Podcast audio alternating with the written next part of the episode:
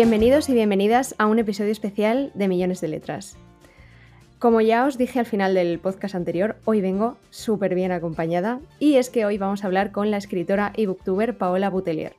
Paola es malagueña y una apasionada de las novelas de Agatha Christie.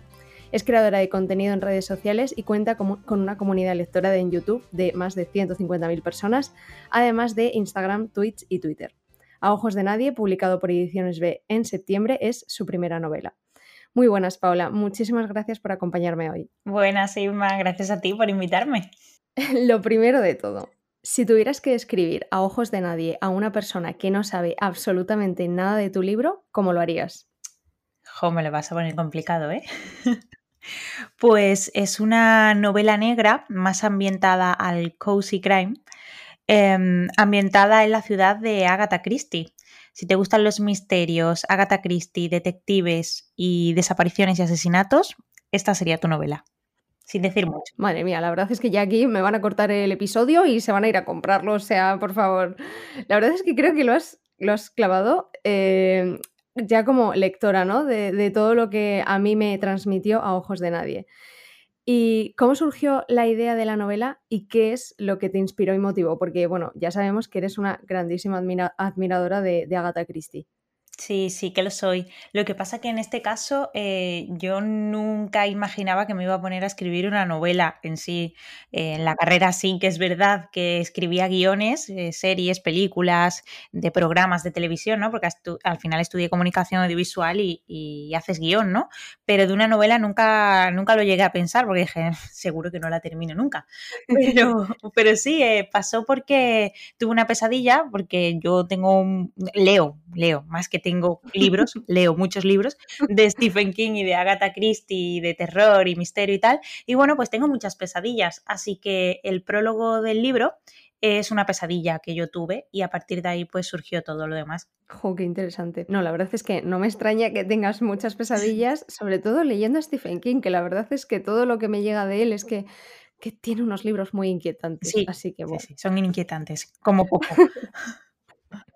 Y bueno, antes de, antes de que a ojos de nadie saliese con, con, Ediciones B, con Penguin Random House, autopublicaste. ¿Y cómo fue esta experiencia? ¿no? Y primero la experiencia de autopublicar y luego esa diferencia ¿no? de autopublicar a luego pasar a, publicar con una editorial.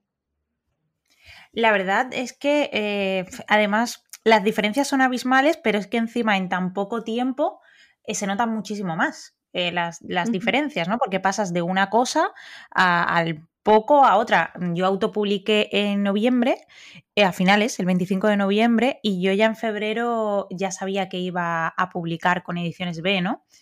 Mm, diferencia total que tú en una autopublicación lo decides absolutamente todo, eres dueña, señora, reina de, de este libro, y, y en la publicación no tiene sus ventajas y sus desventajas. Obviamente, la, ventaja es la que te acabo de decir en la autopublicación. La desventaja es que no puedes llegar a todo el mundo, que depende cómo te autopubliques, eh, estarás o no en librerías, o solo por Amazon, o solo en unas distribuidoras, en otras. Eh, tú te tienes que buscar las habichuelas en todo. Eh, por una editorial, pues estás respaldada totalmente sabes exactamente eh, cuánto van a apostar o no por, ello, eh, también los ejemplares ¿no? que va a haber, todas estas cosas que, se te pueden escapar con una tu publicación porque tú como una sola persona pues no puedes hacer, ¿no? Y, la, y la editorial sí que te lo da pero tengo que decir que me lo pensé bastante. ¿eh? Estuve un mes pensándome si publicar o no, o seguir autopublicando, porque la verdad es que la experiencia autopublicando fue maravillosa. Hombre, la verdad es que es inmensa la, diferencia. Y estaba ahora pensando, eh, a medida que me ibas contando esto, de un montón de gente que escribe y, y que a veces les es muy difícil llegar a publicar con una editorial. Entonces, quería como que dijeses un poco o recomendases o, no sé, o dieses un consejo a todas esas personas que escriben y, se están pensando lo de, lo de la autopublicación? Pues lo primero, lo, lo, primerísimo es que si quieren que el producto esté lo más correcto o perfecto posible, contrataría a un editor freelance un editor que le ayudara a corregir, aunque sea ortotipográficamente, no tiene que ser ni siquiera de estilo, pero si es de estilo, pues mejor, ¿no? Y que mm, se vea muy bien todos los procesos de un libro, porque hay que estudiar un poco para eso. O sea, si no sabes muy bien cómo va el mundo editorial, aparte de, esa corrección, es muy importante la maquetación, dependiendo del tipo de impresión que hagas, ¿no?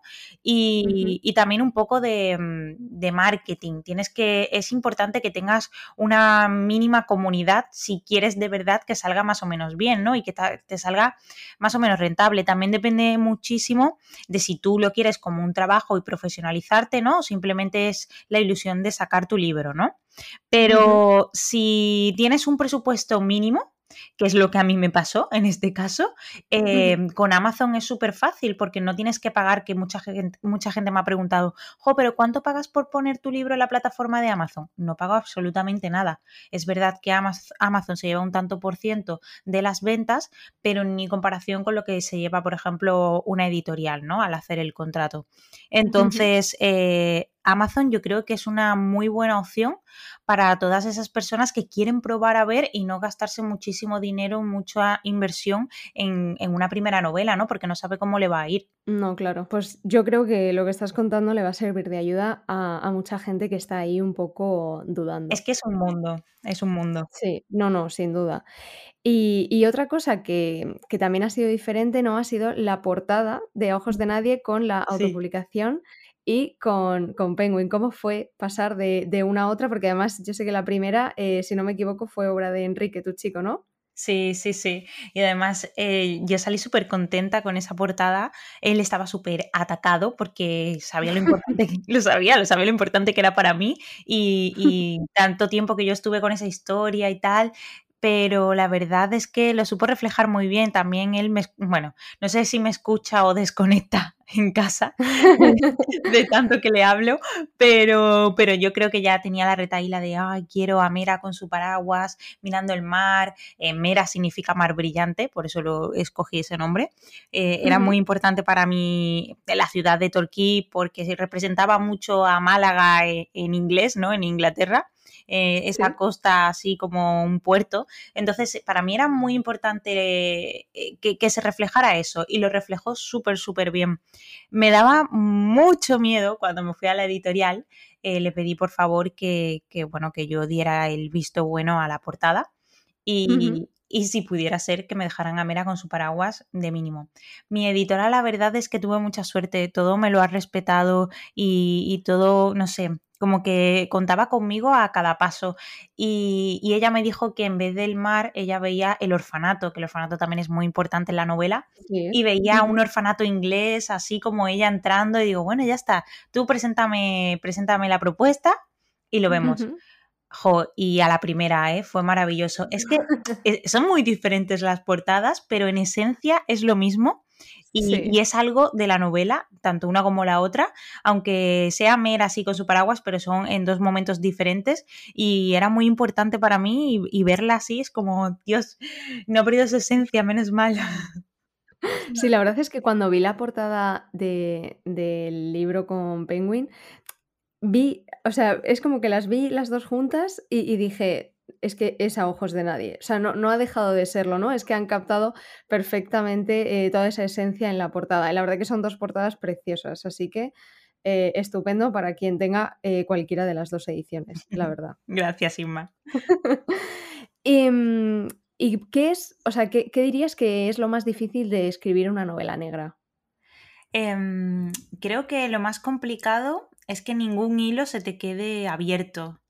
¿Sabes? Eh, yo muchas veces cuando, cuando estoy viendo alguna serie eh, me da mucha rabia cuando hacen algo y después llega al final y veo que no ha servido para nada. O sea, como que mm, han metido algo de relleno eh, simplemente por meter algo de relleno, sin ningún significado, ¿no? Y, y o, o, o no solo por eso, sino que simplemente lo hacen y te han desviado y al final pues no, no me lleva nada ni me ha aportado nada, ¿no? Eh, yo creo que para la novela negra es muy importante que todos los capítulos tengan algo, una pista que lleve al lector a, averiguar por él mismo eh, la trama. Hasta el final, sea al principio, a medias, pero que, que, lo ayude a que todo tenga su sentido y todo esté bien hilado. Y creo que eso es bastante complicado en la novela negra, pero también es lo más fundamental. Me parece, me parece muy lógico. Y además, yo que no soy, no soy precisamente una, una mm, lectora de, novela negra, no es para nada lo que suelo leer. Siempre que, tengo entre mis manos una, una novela de este estilo, pienso, madre mía, es que la voy a empezar y, y, es que yo no sé por dónde me va a llevar esto. Yo me acuerdo que cuando empecé tu libro decía, madre mía, todos son malos, ya está, ya está, todos son malos, es que yo no sé qué va a salir de aquí. No sé, porque es verdad que me encanta que me sorprendan y, es como algo muy importante, ¿no? En este tipo, en este tipo de novelas. Claro. Y, bueno, además, en Ojo, A Ojos de Nadie, eh, es una novela donde le das voz a dos personajes eh, según el capítulo, que son Harry y Mera. ¿Fue difícil ponerte en la piel de ambos? Em, justo me hicieron esta pregunta el viernes que tuve la presentación en Málaga y, mm, dije, mm, todo el mundo me dice que si me es difícil ponerme en la voz de Harry, em, pero lo que no saben es que es la de Mera la que me resulta más complicada. La de Harry la disfruto muchísimo porque es ese eh, Poirot mm, o Sherlock Holmes, es ese detective que yo siempre he leído desde pequeña y que, adoraba ponerme en su piel. Entonces, mm, para mí Harry es mucho más sencillo, como que siempre lo he deseado, ¿no? Sin embargo, Mera eh, es la voz cantante al final de todo, ¿no? Ella lleva la, voz de todo el libro, a pesar de que eh, esté intercalado con Harry. Mera es la verdadera protagonista de todo. Y, entonces me, resultaba difícil ponerme en la piel de Mera y que ella resultara, no simpática, ¿no? Pero que la, que la gente empatizara con ella y que no se aburriera con ella a pesar de que la trama no girara en torno a ella, porque en realidad, si tú que lo has leído lo sabes, la trama no gira en torno a Mera, sino que los acontecimientos em, están por ahí y ella como que se los encuentra, ¿no? Casual o no casual, pero, pero eso. Entonces, para mí me resultaba muy complicado porque además Mera eh, en la ficha de personaje la hice totalmente diferente a mí. Yo soy una persona mucho más extrovertida, mucho más, eh, mucho menos observadora, mucho más impaciente y ella es todo lo contrario. Entonces me resultaba muy complicado pensar, ¿qué haría Mera? ¿Qué haría Mera? Y me costaba bastante ¿eh? y, que todo fuera em, pues coherente con el personaje. Pero, pero sí, eso, que me era más complicada para mí que Harry, en conclusión. Bien, bien, interesante. Y bueno, hablabas de, tu presentación en Málaga y quería preguntarte también, porque a ver, tú has estado, has estado con muchas charlas eh, como creadora de contenido y demás, pero ahora es cuando empiezas a, subirte ahí mm, con una silla y un micro a hablar de tu novela. ¿Cómo está siendo esa experiencia de, acercar tu novela con las presentaciones y, las firmas a, los lectores? Es, es, rarísimo, porque he pasado de estar em, cinco años hablando del canal, porque ya mm, ahora en octubre, septiembre-octubre, hacía cinco años de bicheando libros, y yo he presentado a muchos escritores, como, como bien has dicho, he estado dando charlas sobre el fomento de la literatura, pero hablar de mi libro, hablar de mi libro es, rarísimo, incluso verlo en las manos de la gente es muy, es una sensación preciosa, pero, pero rara, ¿no? Es como estar en la posición del otro, que yo siempre he estado mm, en el otro punto de vista, ¿no? Como fan, como lectora, y, hijo, es que vivirlo desde las dos posiciones es súper bonito. Además, eh, tener los dos trabajos también me parece maravilloso porque ves los puntos de vista diferentes de, la gente. ¿Y cómo te han acompañado las redes sociales en, tu proceso de publicación, tanto en el autopublicado como, como con la publicación con Penguin? Pues mira, yo siempre he estado diciendo estos meses que no es fundamental tener seguidores para, para ser escritor pero y para autopublicar, ¿no? Pero sí que es verdad que es muy importante tener un mínimo de comunidad si te sobre todo si te autopublicas, porque es muy importante posicionarse bien para dar visibilidad a la obra. Al final estamos en, una sociedad muy consumista y con una sobreinformación que, que nos va a explotar la cabeza, entonces obviamente tú lo que quieres es visibilidad para tu producto, ¿no? Eh, sea cultural o no. Al final esto va así, necesitas visibilidad y sin seguidores no tienes esa visibilidad. Yo mm, lo he dicho durante estos meses, yo me auto, yo me he publicado porque mi editora me vio bien posicionada en Amazon, pero ni siquiera sabía eh, que yo había trabajado con Penguin anteriormente ni que tenía un canal.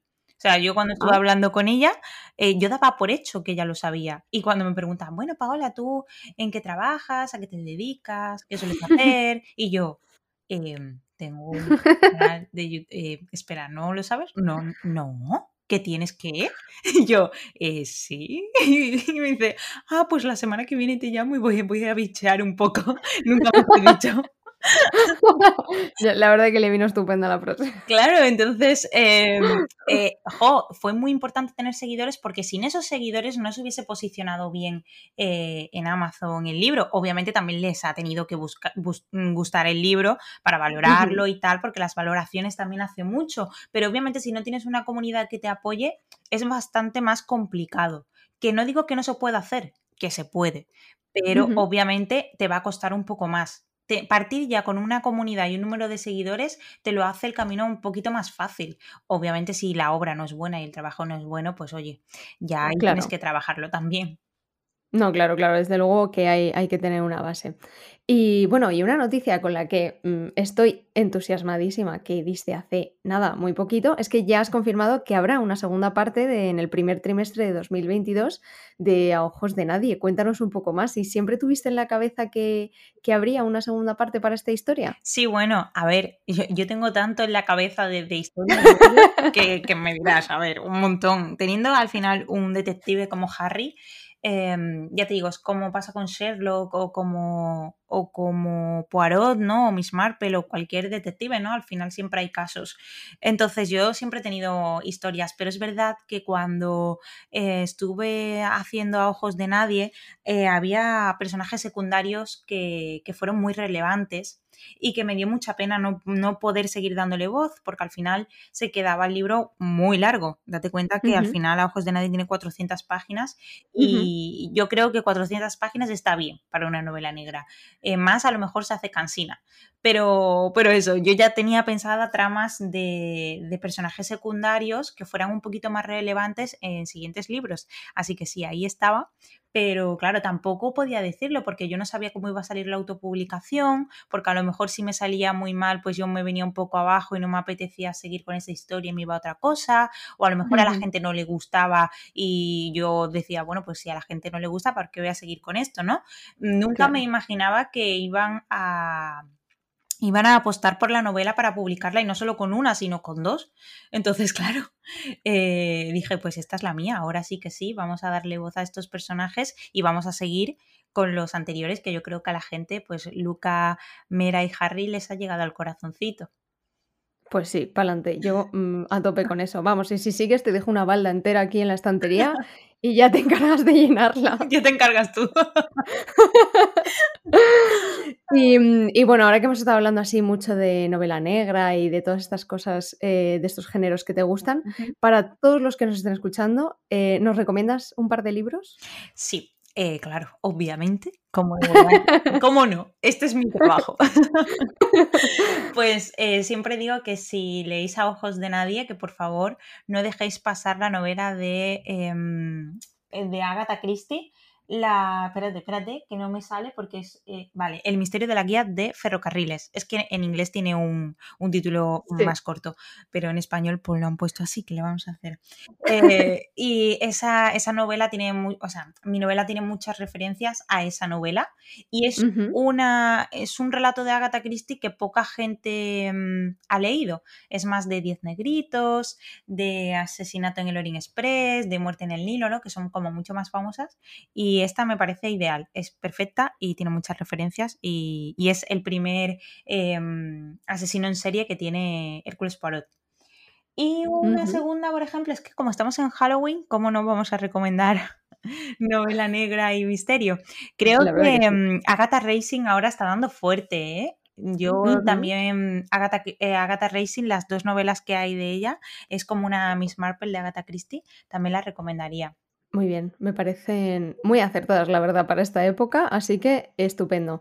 Y, y bueno, siguiendo, es que eh, es que, a ver, ¿cómo no nos iba a quedar el episodio como muy de novela negra y tal? Pero es que, claro, pues yo te he visto que estás muy enganchada a solo asesinatos en el edificio y yo, pues te quería sacar el tema porque yo también estoy muy enganchada. Entonces, eh, ¿te gusta también ver eh, series de este estilo? Me encanta, me encanta. O sea, estoy enganchadísima a esta. El último capítulo me lo he visto ahora a mediodía. Ah, es verdad que ha salido hoy. Ha salido hoy y es un capítulo eh, para gente con con discapacidad auditiva, ¿vale? Es maravilloso, o sea, maravilloso. El capítulo está todo en silencio, como si tú tuvieras la discapacidad auditiva, y le ha dado una visibilidad al colectivo que, creo que es súper importante. Y, claro, es verdad que hay algunas cosillas forzadas, ¿no? Pero es maravilloso cómo se ve todo a través de los ojos sin escuchar nada. Está muy guay, está muy guay. Qué maravilla. Pues nada, a mí esta, esta noche me toca verlo, así que a ver qué tal. ¿Y alguna serie así similar que te guste mucho y que también quieras recomendar, aparte de libros? Pues mira, no la he visto, ¿vale? Pero la voy a recomendar para que la gente la vea conmigo porque yo el libro eh, lo he recomendado hasta la saciedad eh, en YouTube y es el caso Hartung. O sea, el caso Hartung que parece ser que la ha sacado Netflix ahora en serie. Em, lo tengo que ver, la tengo que ver, pero, pero ya, pero ya porque el libro es maravilloso. Así que si no la habéis visto como yo, mm, que bueno, la han estrenado ahora, mm, vamos a verla todos juntos. Pues me la apunto yo también porque tampoco la conocía. pues nada, eh, Paola, muchísimas gracias por acompañarme en este ratito. Te agradezco mucho que, que, nos hayas hablado y que nos hayas acercado un poco más a Ojos de Nadie. Para todos aquellos que no lo hayan leído, por favor, por favor, tenéis que darle una oportunidad. Si es que esto es como cuando, cuando me pongo a hablar en el otro episodio de Brandon Sanderson, que digo, mira, si esto es muy fácil, tú vas a la librería, coges el libro, le das la vuelta, te lees la sinopsis y es que ya a partir de ahí ya no puedes hacer nada. Entonces, Brandon Sanderson también es una maravilla, ¿eh? Ojo. Así que, pues para adelante. Y nada, estamos deseando, eh, estoy segura, todos los que hemos leído Ojos de Nadie, eh, conocer esa segunda parte. muchas gracias, gracias Irma por invitarme, me ha encantado. Muchísimas gracias, Paola, y espero que nos veamos pronto. Cuando salga el segundo libro, vienes y, nos cuentas otro poquito más, ¿vale? Hombre, por supuesto. Venga, gracias. Gracias, chao.